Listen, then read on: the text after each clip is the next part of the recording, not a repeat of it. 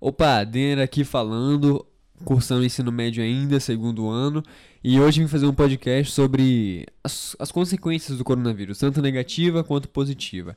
É, e para isso eu chamei minha tia, ela é, é, Viviane, ela vai se apresentar aqui rapidinho, mas para esclarecer aqui, o intuito desse podcast não é trazer soluções, mas sim criticar para exercitar a prática de pensar, né? De pensar, de criticar e ter um, um esse, esse espírito. Minha tia vai se apresentar. Meu nome é Viviane, sou formada em bacharel em teologia, minha especialização é em ensino religioso e vamos abordar é, esse tema dentro do contexto social de hoje.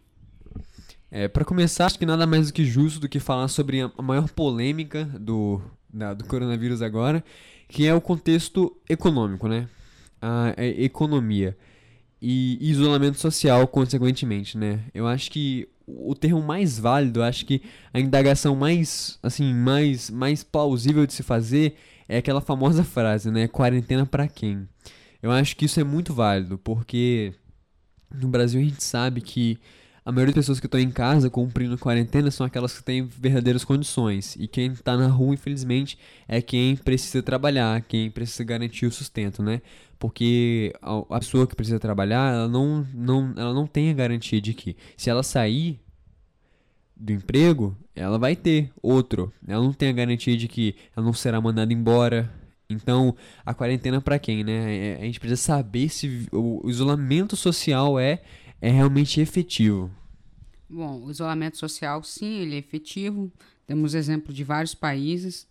E quanto à garantia, quem, de, quem deveria dar garantia é o governo, que deveria ter é, um auxílio, um auxílio, é, um plano desse, é, de auxílio, não esse auxílio que está aí, mas um plano viável para todas as famílias que necessitam realmente desse, dessa ajuda.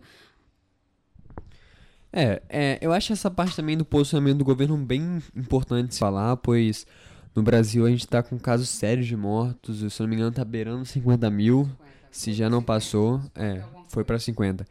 E temos países como Nova Zelândia, por exemplo, que tá com quantos? 22 mortos? 22 mortos. 22 mortos, é algo de cair o queixo, entende?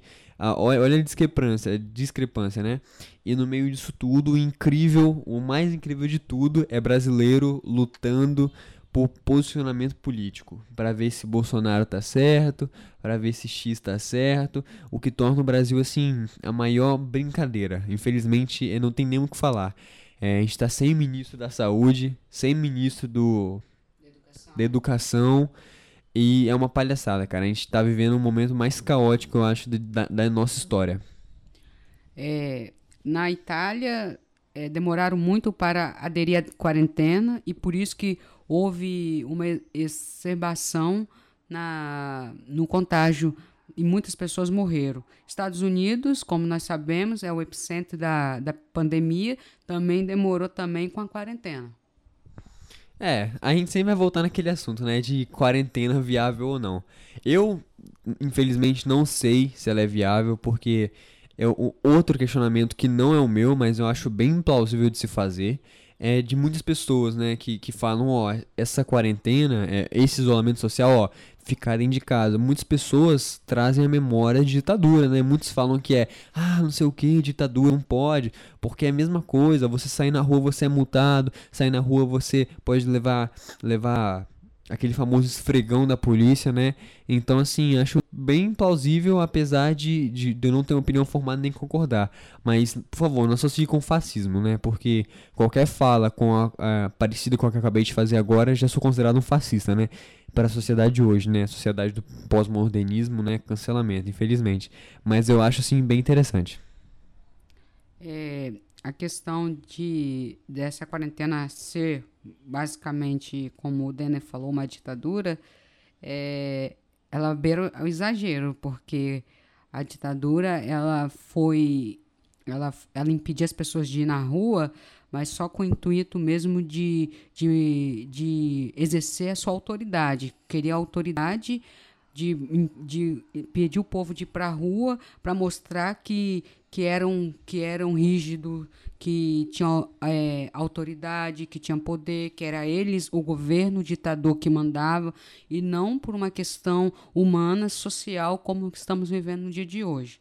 Porque a quarentena ela, ela é para se manter isolado para que o vírus não se propaga, que o vírus não não é expande no meio da sociedade. E esse vírus ele não é ele não, não pertence à classe política, ele não é não é de X partido, ele ele, ele é, é uma da, vamos dizer, da classe biológica dos seres humanos, que, que é uma doença. Exatamente isso. Ela é uma doença e é um inimigo basicamente invisível que nós não conhecemos, mas que ela não é de, de ser humano para ser humano. É, é muito bem colocado, mas para encerrar aqui, não, não tem só coisa ruim, de certa forma, né? A quarentena e isolamento social. A gente foi proporcionado agora com essa quarentena a um maior contato familiar de certa forma, né? Uma maior aproximação de quem não podia ter antes. A gente foi proporcionado com o, o tempo mais em casa, de certa forma, que muitas pessoas reclamavam antes. Não tem um tempo para tal, não tem um tempo para X, não tem um tempo para Y. E hoje nós temos isso, né? Só que algumas pessoas, basicamente, elas ficam ociosas, né? Infelizmente. Mas tá aí uma das curiosidades. Era basicamente isso que a gente queria falar aqui no nosso podcast. E sobre esses, né, essa, esse exercício da reflexão, né? A gente veio trazer pensamentos. É porque o tempo é curto, já estamos seis minutos aqui de gravação. A gente não quer exagerar muito. Mas no mais é isso aí. Valeu, abraço. Falou! Tchau. Valeu!